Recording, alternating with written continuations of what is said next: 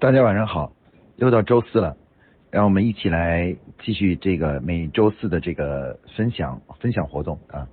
那么基于我们之前这个这个阶段的主题呢，是关于这个组织进化论啊，其实主要是组织如何企业如何去呃推动组织的变革和组织的成长与进步。嗯，今天我们这个小主题呢是关于这个。呃，一个一个其实是一个生活中的一个主题，就是说，呃，如何去解决员工和员工的这个生活与工作的冲突的问题啊。呃，呃，上一上一次呢，我们曾经讲过了，新时代的员工呢，与呃六七十年六七十年代的这一代人的这个最大的不同呢，是于是他们的价值观，是他们对于生活与工作的看法呢，有了很大的不一样。那么新新一代的人呢，他们更加的去注重这个生活的品质，也就是说，嗯，在我们上一代人呢，可能只要工作呃做得好，然后呢就是挣钱挣得多，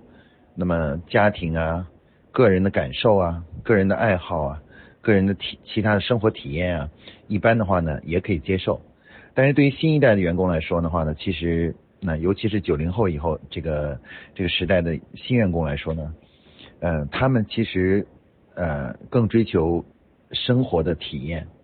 啊，追求这个在生活中的快乐感啊，包括成就感。那么，那么现在呢？但是呢，在实际的生活中呢，每个人呢都会遇到很多具体的生活中的问题啊。呃，比较常见的呢，大概有以下那么几种了。嗯，第一种呢，就是异地工作啊，就是离开自个儿的家乡。呃，到异地去工作，这个呢，对于很多很多的这个年轻人来说，是一个很大的一个挑战啊。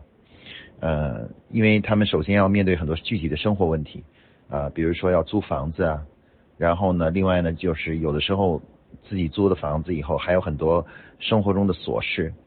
然后另外呢，就是假如没有同伴啊，或者是男女朋友在一起的话呢，没有结婚的话呢。这个还有一个很孤单的问题啊，就缺乏这个生活上很孤单啊。然后呢，这是第一种。第二种呢是呃，因为婚姻而导致的，比如说呃，自己跟自己的男朋友或者准备结婚的对象不在一个城市，在两个不同的城市，然后呢呃，必须有一个人呢可能要放弃自己的工作，才能够去两个人才能结婚啊在一起。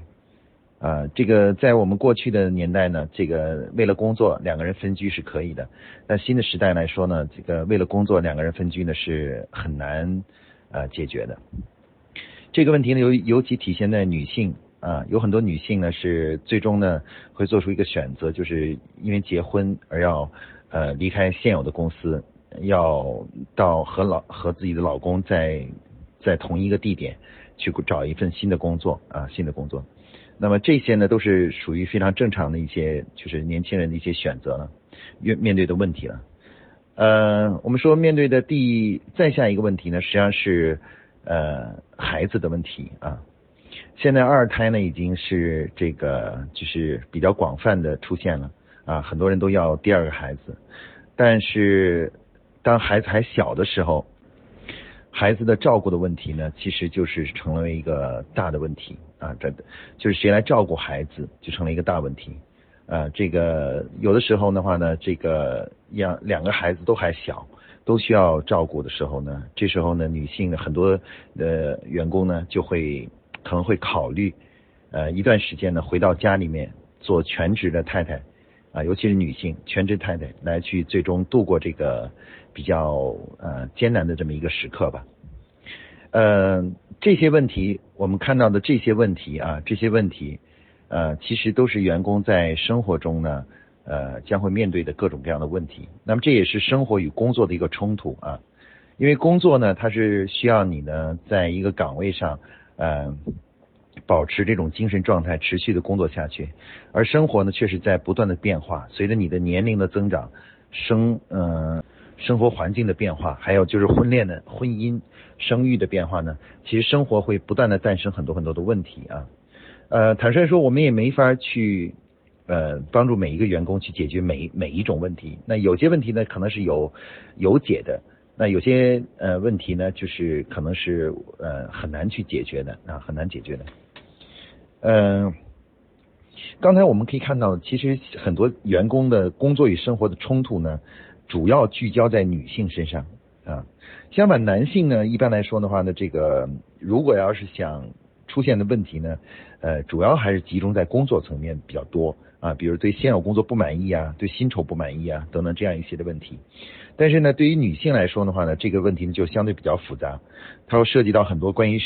对于生活与工作的取舍问题啊，取舍问题。嗯，我呢在此在此呢，只能跟大家分享一下我在这二十多年里的经验。那么刚才呢，我主要举了三种情况啊，其实主要是指的是呃特别年轻的刚刚毕业的员工啊，他的这种生活上的一些麻烦，还有孤单感啊，异地工作的孤单感，呃，还有呢婚恋的时候呢，这个要和呃另外一半怎么样能够在一起，就是如何处理这个分居的问题啊，然后呢这个呃第三个呢就是有了孩子以后，怎么还能够坚持去。呃，工作下去，其实其实主要是这三个问题。我我想今天呢，我就会把这三这三个最常见的三个问题呢，跟大家去谈一谈我的个人的看法，对这些问题的看法。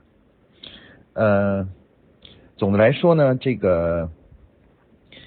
对于年第一种情况，就是年轻人来说，年轻人的这种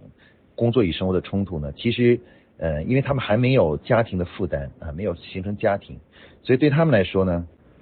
最重要的一点呢，就是要。呃，保持这种，就让他们感觉到一种归属感啊。他们让他们要认识到，呃，虽然他们远离了自己的这个家庭、父母，但是呢，在公司呢，可以成为他们的家啊家。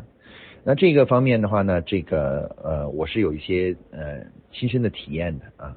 比如说呢，我们对于这个所有的年轻员工呢，考虑到他们的这个呃，就是一开始刚走入工作岗位时候收入不是很高的情况。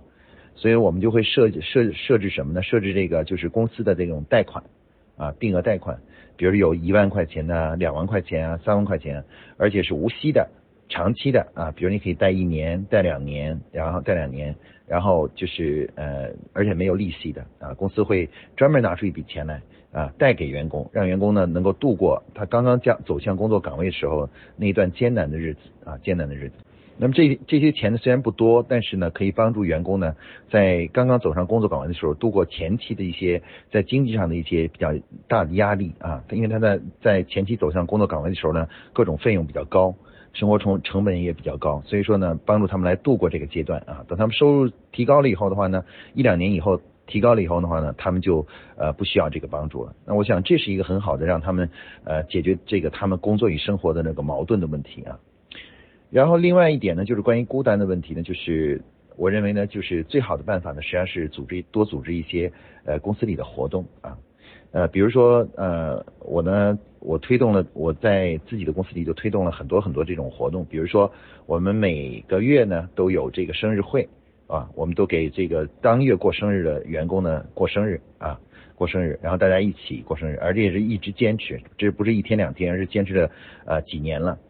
然后同时的话呢，我们组织这种呃羽毛球活动啊，每每周的这种羽毛球活动，大家都可以去打羽毛球。那女孩子呢喜欢的话呢，可以做瑜伽啊，可以做瑜伽。然后另外呢，有的时候呢话呢，也会组织在公司里面的一些，比如说一起聚餐呐啊，我们大家一起聚餐，然后吃火锅啊啊。其实参加的这些呢，主要都是那些年轻的员工啊，没有家的员工，那然后他们就特别喜欢一起来参加这个火锅活动。那这一系列的这种活动呢，其实它是在模拟这种家庭活动啊，就是家庭里面发生的事情啊，大家一起聚餐呐，一起玩啊，一起运动啊，啊，一起去呃庆祝一些节日啊什么之类的啊啊，包括呢，我们有时候还我们每年都去组织这种团队活动。那像这些呢，其实都是让年轻的员工呢感到一种呃家庭感啊，让他们有家庭感，让他们感觉到就是是。生活中面面临的刚刚走向工作岗位，生活中那种孤单感，还有那种无助感呢，呃，在这个大家庭中呢，可以得到缓解啊。另外，比如说，我们还设给每一个新来的员工呢，都设设立了这个一个呃叫做辅导员或者叫大哥啊，他有什么生活中的问题啊，工作中的问题啊，都可以去找这个大哥。很快呢，他就会和自己的这个 buddy 呢，大哥呢就形成了这个好的一个朋友啊。就说原来是没有朋友的，但是至少我们安排这个人会成为他的好朋友啊，成为好朋友。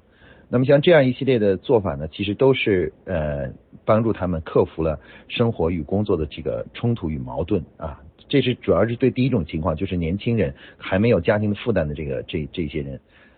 那么对于第二种情况呢，就是关于这个呃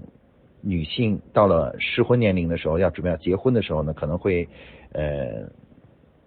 可能会选一个工换一个工作，离自个儿家近一点的，或者和自己的另外一半的在一起的啊。呃，坦率的说，如果距离很远，那就是没有办法的办法。呃，那确实没有办法了，因为，呃，如果假如说是两个不同的城市啊，比如说即使是呃汕头和广州啊，这样距离比较远的话，那就没办法了。那只能是我们就尽可能让他祝福他，然后到另外一个地方能找到一个更好的工作。嗯，但有的时候呢，其实可能是这样的，比如说他一结婚了以后，安的家呢在同一个城市，但是呢，可能距呃距这个自己的这个叫做上班的地点呢会有点远啊，会有点远。那这时候的话呢，他就要考虑问题是不是辞掉现有的工作，然后找一份工作离自个儿家比较近的，这样有利于自己跟呃上下班呢更方便啊等等的这样的问题啊。那么像这样的问题要想克服呢，确实是一个非常有挑战性的一个呃。一个挑战性的一个主题啊，其实呢，嗯，我们在我在历史过程中呢，就是其实对这个问题呢，呃，有很多很多方面的这种呃基本的经验，就是嗯，我们首先要鼓励呢，就是我们在公司里面要传播一种文化，这种文化就是什么呢？就是男女真正的平等啊。我们现现在这个社会呢，虽然说是男女平等。但从骨子里来说的话，其实还是不平等的啊。比如说，男人和女人的这个事业，似乎好像男人的事业更重要一些，女人的事业不是那么重要。那么，如果一旦有这样一种呃传统的文化，就是风那种原来的文化作为支撑的话，那么很多女性呢，在社会的压力下呢，就会牺牲自己，然后去呃，即使得即使做得找一份自己即使不喜欢的工作啊，然后。然后去要离家近啊，包括照方便照顾家啊、做饭呐等等这些事情。但是对于新一代的员工来说的话，我觉得最好的办法呢，就是在公司里面要首先要让他们明白一个道理，就是无论男男男性还是女性，呃，事业的这个天平呢，机会呢是一样的啊，是平等的啊，不能因为说女性要生孩子和照顾孩子，就应该放弃自己喜欢的工作、喜欢的事业啊。我经常有时候跟员工在说，我说你要考虑一下未来。等你的孩，等你有了孩子，孩子稍微长大一点的时候，那你想再走向工作岗位，那么重新适应社会，换一个职业或者怎么社会，其实是相当困难的啊，相再有所成就是非常困难的，呃，所以说呢，呃，通过这种对用这种长远的目标来去告诉他们，包括这种正确的价值观啊引导的话呢，很多女性呢会就是呃就是呃还是经过仔细思考之后，还会选择啊就是。克服这些生活上的一些困难啊，比如说这个有一定距离上下班的距离啊等等这问题。但首先呢，有一点前提是你一定要让他们感觉他们喜欢这份工作啊，呃，这份工作呢适合他的性格啊，适合他的性格和他的个性是相符合的啊。那么其实我我也经常在公司里传播一种文化，就是说每个人都应该选择一个适合自己的呃性格的工作或者是工作岗位啊，工作岗位。啊，找到这样一个岗位其实是挺不容易的啊。就是很多人呢，有的时候可能忙忙碌碌一辈子都不一定能找到一个真正自个儿发自内心喜欢的一个工作啊。所以我经常跟他们说，我说你们要仔细的去思考，你真的是喜欢这个这份工作吗？这份工作会给你带来乐趣和成就感吗？如果是这样的话呢，那你就你就要去克服困难，来去呃去继续的去坚持啊，坚持。那么，如果我们发现一个员工其实他的个性和这种工作的性质并不是很吻合的话，那么我们当然可以给他调岗位啊，调岗位。但如果是调岗位也无法解决的话呢，那可能就离开也是是正常的啊。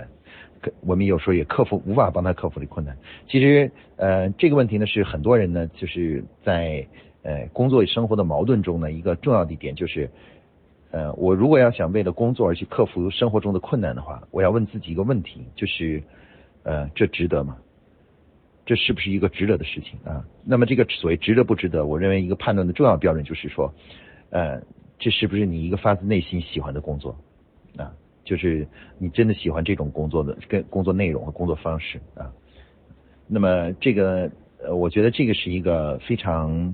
嗯好的一个就是呃一个模式啊，一个一个方法去帮到他们克服生活与工作中的一些矛盾啊一些矛盾。那第三种情况呢，其实现在发生的也很多，而且这些呢发生这种情况的都是在公司的一些老员工呃，这些老员工呢正呃从毕业的时候就加入公司，然后到了一直到生育阶段，然后他们要生育啊，生育完了以后呢，生完一个以后呢，倒也没什么太大的问题，等到生完第二个的时候，问题就来了啊，因为他们实在是没有足够的精力来照顾这些孩子，有的时候两个孩子。呃，父母又不在身边的话，就变成非常非常的麻烦。因为请保姆的时候，甚至要请两个保姆来照顾。那这个两个保姆的工资呢，可能比你自己挣的工资还要更多啊，更多。那么很多女性在这个时问时候就面临了挑战和面临了抉择，该怎么办啊？该怎么办？那我觉得这种情况呢，我在这这方面还是比较有经验的啊。呃，我一直在向这些女这些女同事。传传播一个思想就是什么呢？仍然是一个很重要的思想，就是生活的困难是一时的啊，但是呃，作为一个人来说，自己的工作和事业呢，却是长是需要连贯性和长久性啊。一旦你中途放弃了的话，以后再想去连接上呢是比较困难啊，很困难的。所以说呢，这个呃，我们应该为一个更长远的东西呢，去克服这些短期的东西啊。生活中遇到的困难总是短期的。想想办法总总能过去啊，但是呢，这个呃工作中的这个呃工作呢，是我们更长远的东西啊，是连续的东西。有时候我跟他们说，我说你想想看，等你老了的时候，等孩子们都长大的时候，呃那时候你有一份自己一直在做的工作的时候，你会感到很开心的，因为你有寄托啊，你知道有自己生活的寄托。呃，如果到那时候你要重新。去再找一份自己的工不喜欢的工作的话，或不了解的工作的话，其实你你就觉得会很失落，而且那时候想挽回也很困难了啊。除此之外呢，我觉得还有一个重要的解决方案，就是公司在呃发现了员工啊遇到这种情况的时候呢，应该给他们提供一些特殊的呃特殊情况下的一些特殊的政策啊，比如说呃我给这些呃有两个孩子的呃这个这个在公司的老员工。都提供了这种弹性工作时间啊，弹性工作时间。所以弹性工作时间就是，呃，嗯，上班的时间以及下班的时间都可以自由掌握啊，自由掌握。然后呢，另外呢，就是甚至有的时候可以允许有些情况可以在家里办公啊，在家里办公不一定非要到公司来办公啊。其实这也是学保洁的，因为保洁公司在现在已经实行了四天工作日，其中呢有一天呢是在，嗯，在这个什么在家里办公的啊，这样让员工呢有一个处理。家庭的工作的一个时间啊，一个时间啊，那我觉得这个呢，也是让这些女性能够安心工作的一个很重要的一点啊。然后另外呢，当然如果是大公司有条件的话呢，可以帮助他们提供一些，比如像幼儿园呢这些这些，或者是呃这个有些像阿里巴巴就提供了把孩子可以带到公司来，然后公司有统一的幼儿园，一起来来请了最好的老师来帮助他们呃孩来教导这个。这些孩子啊，当然不是所有公司能做到这一点了，有些小公司是做不到啊。然后另外一点呢，就是呃，我觉得是这个呃，有孩子的女性女性员工的话呢，在承担呃就是工作的时候呢，呃，就是要考虑到呢，就是不要尽可能的给他们安排一些岗位呢，这些岗位是相对来说呢，相对比较少出差一点的啊，因为出差本身啊是。很麻烦的，对于这些有孩子还小的女性来说，出差的出差太频繁的话呢，时间太长的话呢，就对他们的孩呃家庭生活影响很大啊，非常大。坦率的说，我们不想让一个女性为了工作而去最终呃忽视自己的家庭，忽视自己的孩子，这我认为这并不是一个成功的一个举动啊啊，似乎说起来有的时候我们说呃所谓的。呃，所谓的公平，有些人说啊，那这就不公平了，好像公司对员工是不公平的。其实这并不是不公平啊，因为这是公正的啊，因为每个人都有自都有孩子，都有有孩子的时候，而且都有这个，即使是个男员工，你也有自己的夫人，你希望你的另外一一家公司对待你的夫人的时候那么严苛吗？对吧？严苛吗？所以说呢，我经常用这种思想呢，向公司里员工去传递这种理念，我觉得这觉得理念是很重要的，就是。呃，我们要用这种相互理解之心啊，去理解这些呃在生活中面对困难的员工啊，呃，这个我们要有的时候他们当他们生活上压力比较大的时候，我们要共同想办法帮他们度过这个生活压力啊。呃，大家可以看到呢，其实刚才我们所提出的这一系列的帮助员工解决生活与工作中的矛盾的这个指导思想是什么呢？这个指导思想就是一种呃。我们可以说是叫做呃，我们我们希望呢，就是用用一种公平、公正啊的方式来对待每一个员工啊。呃，公正是什么意思呢？就是说我们如不能，我们要要不能因为员工啊生活中遇到一些困难而这个而去这个就是呃就是还像对待他们。没遇到这些困难的时候，那样来对待他们啊。我们在他们遇到困难的时候，我们对他们的公司对他们的要求啊、政策呢，实际上有所倾斜。那这就叫做公正。为什么公正？就是有困难的人、需要帮助的人啊，就应该得到这个帮助。呃，包括给新员工的贷款啊。那么有些员工就说：“为为什么我想贷款的时候不能贷款？”那因为你不是新员工了，你的收入已经足够了啊。除非你是有特殊的起因，比如家里人生病啊、生重病啊什么之类的，可以贷款。但一般情况下是是不会的啊。那么像这个这种指导思想叫什么呢？叫公正的指导思想啊。就这个社会上呢，我们就说要帮助弱者啊。为什么我们给这些流浪汉要提供呃那个什么呢？提供这个这个一些庇护所呢？啊，这个因为他们是社会上的弱者。对于弱者来说，当一个人在生活中呃遇到困难，成为弱者的时候，那么即使是有一家公司，也应该挺身站出来去帮助他们，知道吧？也要去做到公正啊，公正。那么其实解帮助员工解决生活与工作中的矛盾的指导思想就是呃这样的啊。其实因为所有的员工所谓生活与工作产生了矛盾，从本质上来说就是生活中遇到了一些困难啊。在某些方面，他们成为了弱者啊，比如说他们的精力啊、时间呐，然后包括他们的内心的那种心理的那种健康啊，成呃出现了问题啊，出现了问题，然后形成了弱者。而公司呢，要想帮助他们处理好工作与生活的关系呢，其实最重要的就是在当他在他们成为弱者的时候，给予他们呃必要的特殊的呃照顾和政策，那让他们呃公司帮助他们去补足这个。补足这个就是呃这个他们嗯缺的部分，然后呢帮助帮助他们支撑着他们去度过，帮助他们度过这个难关啊难关。那我觉得这就是最重要的指导思想。那么这个指导思想刚才我已经总结过了，它的最核心点这就叫公管理的公正性的问题啊。所谓公正性的问题，就是它并不是谈每一个人对待所有人都是完全一样的啊，他知道。他知道，在我们实际的生活中呢，有些每个人在生活的不同的时间呢，都会有一些特殊的困难啊，一些困难。那公司呢，其实是就要明确的倡导说，当有些人啊遇到困难的时候，成为弱者的时候，我们就要给这些弱者给予帮助啊，给予支持啊。当然，对于那些没有问没有问题的人来说，这是不公平的啊。但是对于对于我们来说，公正